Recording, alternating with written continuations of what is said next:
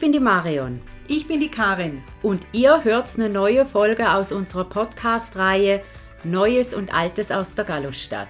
Wir freuen uns, dass ihr dabei seid und wir wünschen euch gute Unterhaltung.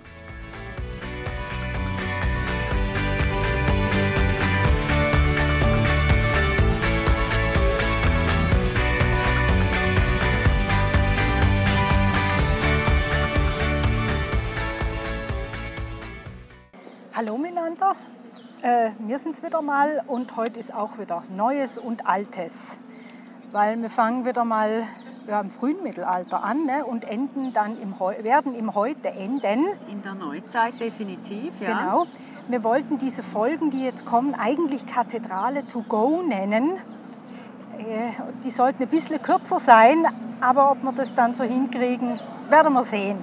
Ja, wenn es läuft wie so oft, dann werden sie nicht so kurz, wie wir es gehofft haben. Und darum steigen wir jetzt gleich ein. Ja, genau. Und mit der Baugeschichte, und da kann man sich jetzt fragen, wieso man die, mit der Baugeschichte im frühen Mittelalter anfangen, aber die erste Kirche ist halt schon sehr früh gebaut worden, nicht die, die jetzt dasteht, aber 719 durch der Ottmars errichtete Kloster und im Bereich des heutigen Chors hat man eine 40 Fuß hohe steinerne Kirche gebaut, die bereits eine Krypta besessen hat. Für den heiligen Gallus natürlich. Den heiligen Gallus natürlich. Genau. genau. Dann 830 unterm Abt Gottsberg, von dem haben wir ja auch schon einiges gehört, entsteht ein monumentaler Kirchenbau, eine dreischiffige Basilika, welche bereits aber auch so breit ist wie die heutige Kirche jetzt.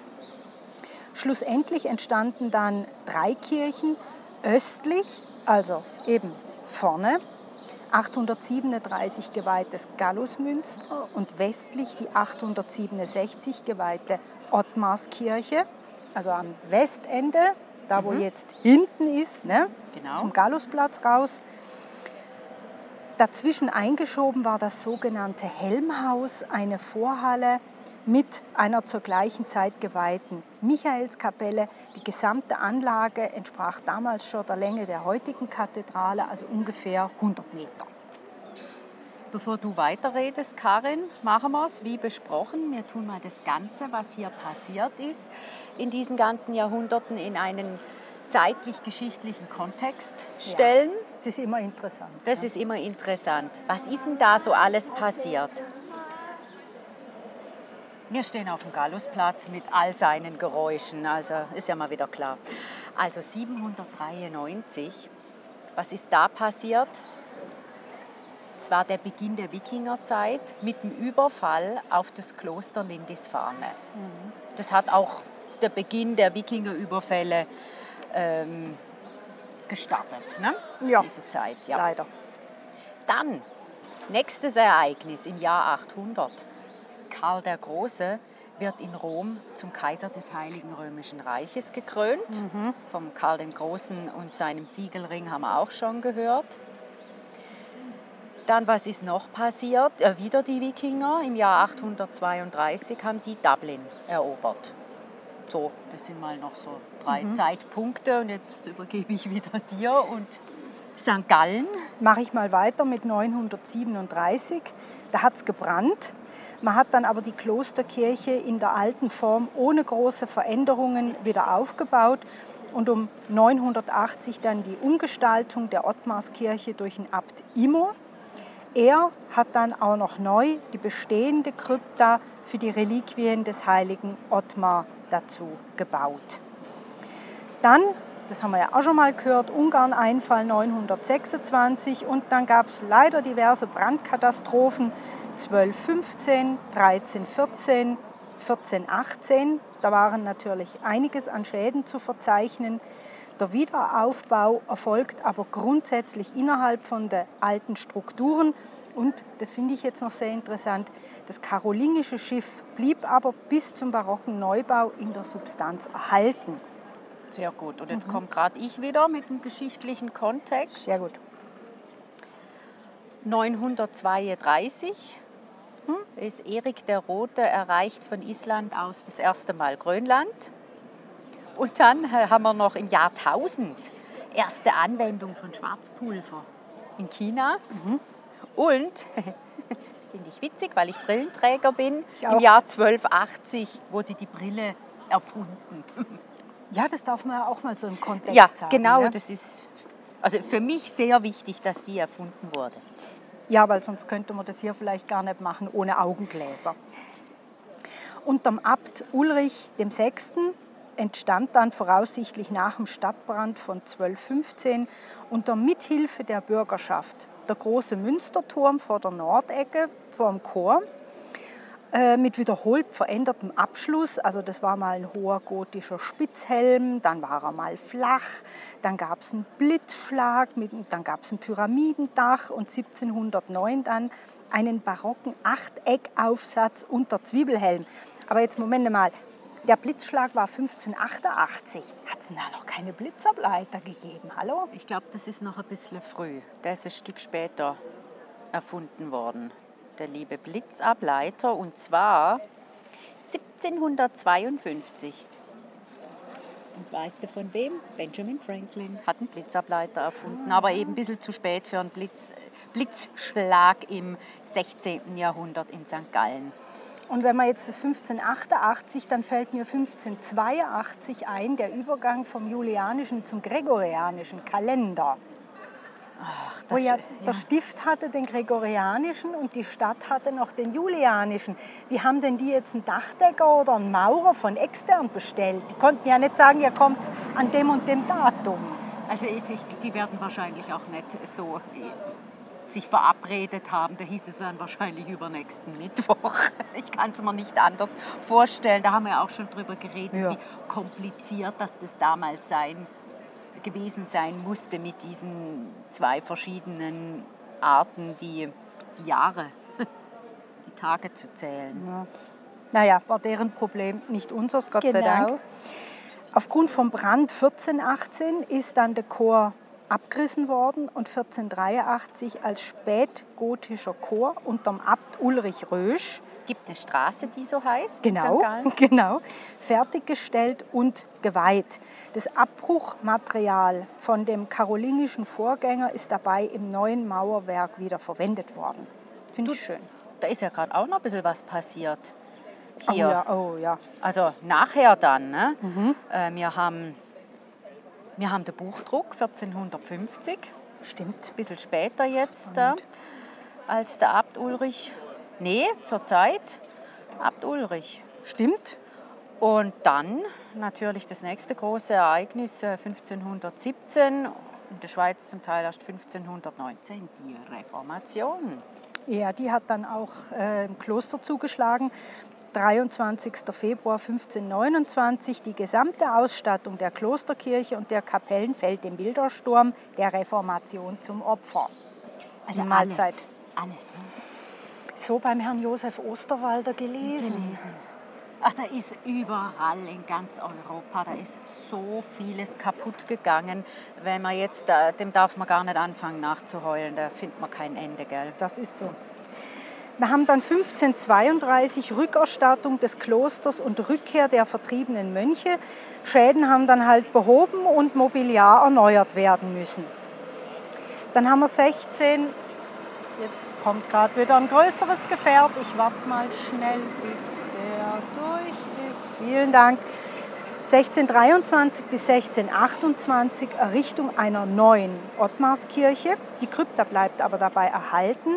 Das Helmhaus mit der Michaelskapelle dazwischen wurde abgebrochen und das Schiff des Gallusmünsters wird um zwei Arkadenlängen, äh, Arkadenlängen, also so Rundbögen verlängert, gen Westen. Das heißt dann also, die Kirchen der beiden Gründer bzw. Klosterheiligen waren dann somit verbunden. Vorne Gallus, hinten Ottmar, Helmhaus weg, zusammen. Okay.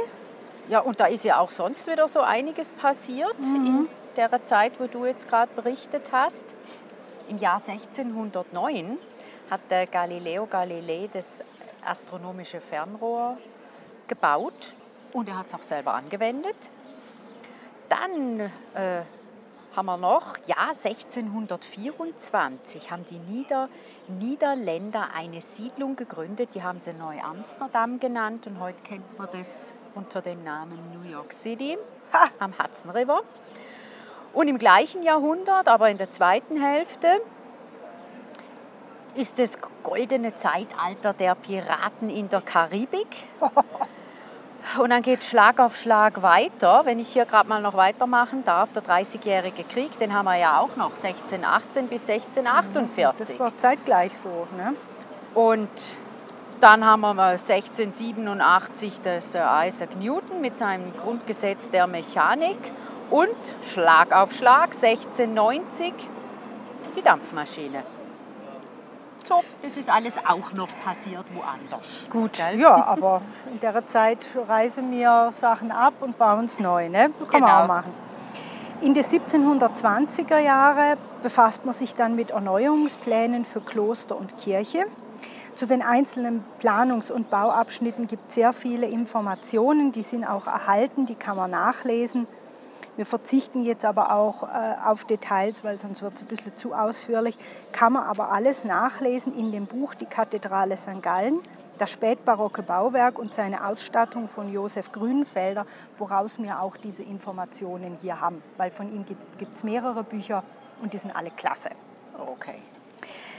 Dann haben wir 1755 Erneuerung der Stiftsbauten unter dem Fürstabt Celestin Gucker von Staudach. Den kennen wir Schön. ja Haben auch schon, wir auch schon ne? gehört, genau.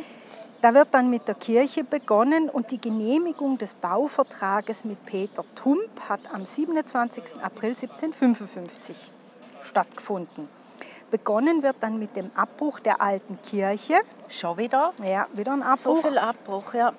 Dann war dann die Westseite vom Chor, die war dann offen und die hat eine provisorische Mauer bekommen, um Messe und Chorgebet der Mönch- Mönche ja aufrechterhalten zu können. Also während sonst abgebaut und aufgebaut wurde, haben sie den Teil stehen lassen, sozusagen als Provisorium. Das kennt man ja in St. Gallen mittlerweile auch, die Provisorien. Nee, eigentlich kein Provisorium. Sie haben es einfach so sein lassen, wie es ist, weil der Konvent der Mönche hat sich gegen einen gänzlichen Neubau ausgesprochen. Die wollten den spätgotischen Chor beibehalten. Aha, ja gut, dann nehme ich mein Wort Provisorium natürlich zurück. Nee, nee, die, die wollten so- das behalten. Ja, ja. Ja gut, das war was anderes. Ne? Wir wollen nichts Neues, wir wollen es so, wie es immer war und ist. Okay. Dann im August 1756, der Rohbau war dann soweit fertiggestellt, ähm, sodass mit dem Aufrichten vom Dachstuhl begonnen werden konnte. Du, 1756, Wolfgang Amadeus Mozart wird geboren. Okay, kannst weitermachen. Oh, schön. Ja, da wieder äh, genau gleiches Jahr. Spannend. Ja. Ich habe noch ein paar Detailhinweise, die, äh, die ich ganz interessant gefunden habe. Und zwar 17. Okay, also wir haben jetzt disloziert, weil äh, da, wo wir vorher waren, war doch ein bisschen mehr äh, Lärm. Ich möchte jetzt noch ein paar Hinweise, äh, Detailhinweise anbringen. Bis 1757 liefert die Glashütte in Klosterwald 32.700 Scheiben. Gips kommt aus Bregenz, Leinöl und Leim aus Memmingen. Ziegel von schönen Wegen, Eisenwaren lieferten die Hochrüttiner in der Engelburg und Farben liefert der Ratsherr Schlumpf in der Stadt. Herrlich. Anfang Juli 1760. Die Deckengemälde werden zum Abschluss in einer Schutzschicht gestrichen. Diese Schutzschicht nennt man Firmis, ist ein farbloser Anstrich und besteht aus 150 Eiern. 150 Eier. Ich versuche mir das gerade irgendwie vorzustellen. Okay, Wir nehmen das in der österlichen Zeit auf. Es passt. genau. Sommer 1760, Entfernung der Gerüste nach der Ausziehung und Fertigstellung. Und im Vergleich mit dem neuen lichtvollen Raum erscheint der alte Chor jetzt dämmerig und abgenutzt. Da war es jetzt natürlich nimmer schwer für einen Fürstabt, im Konvent einen Neubau vom Chor schmackhaft zu machen. Eben, dass alles wieder zueinander passt. Ja, dass genau. es wieder passt. Ne? Ja. Dann habe ich noch mal einen kleinen Detailhinweis. Am 16. November 1760 hat der erste Gemeindegottesdienst im Neubau stattgefunden. Im, Im Neubau. Es Ja, hört sich ist ein herrlich Neubau. an, jetzt so Neubau 1760. 250. Ja. Dann ab 1761 haben sie dann mit dem Neubau vom Chor angefangen und die Abbrucharbeiten entsprechend April 1761. 1766 Vollendung von der Chorausstattung und der Türme. 1767 stirbt dann der Fürst ab Zölestin. Das Äußere von der Kirche ist fertig. Die Innenausstattung ist beinahe beendet. Also er hat, er hat zumindest die Fertigstellung von außen, die hat er noch miterlebt. Ja. Ist ja schön, ne? Ja, zum Glück. Die Fertigstellung von der Innenausstattung, die zieht sich dann über mehrere Jahrzehnte hin. Unterm Abt Beda Angern entfernt sich dann aber der Stil halt immer deutlicher vom Rokoko. Es kann auch nicht mehr fertiggestellt werden bis zur Aufhebung vom Stift 1805. Was mich immer umhaut, der ganze Aufwand. Äh, Gut, ich meine, die, die, Kirche steht ja deswegen trotzdem noch, aber dass, dass das Kloster dann nachher, auf, also der Stift aufgehoben wurde, so wenige Jahre nachher, noch bevor alles fertig war, der damaligen Zeit, das finde ich schlimm. Ja, ist traurig. Ja. Auch da ein kleiner Detailhinweis. Zur Zeit von der französischen Besatzung hat die Kirche als Truppenlager gedient und Lagerfeuer, die im Innern entfacht worden waren, sind immerhin aber umgehend unterbunden worden. Ach, das ist ja sehr, sehr nett. Ja, na, wir haben schon genug Brände gehabt. Ne? Genau. 1773 äh, hat dann die Reparatur der statisch instabilen Kuppel stattgefunden und Malereien sind überarbeitet worden.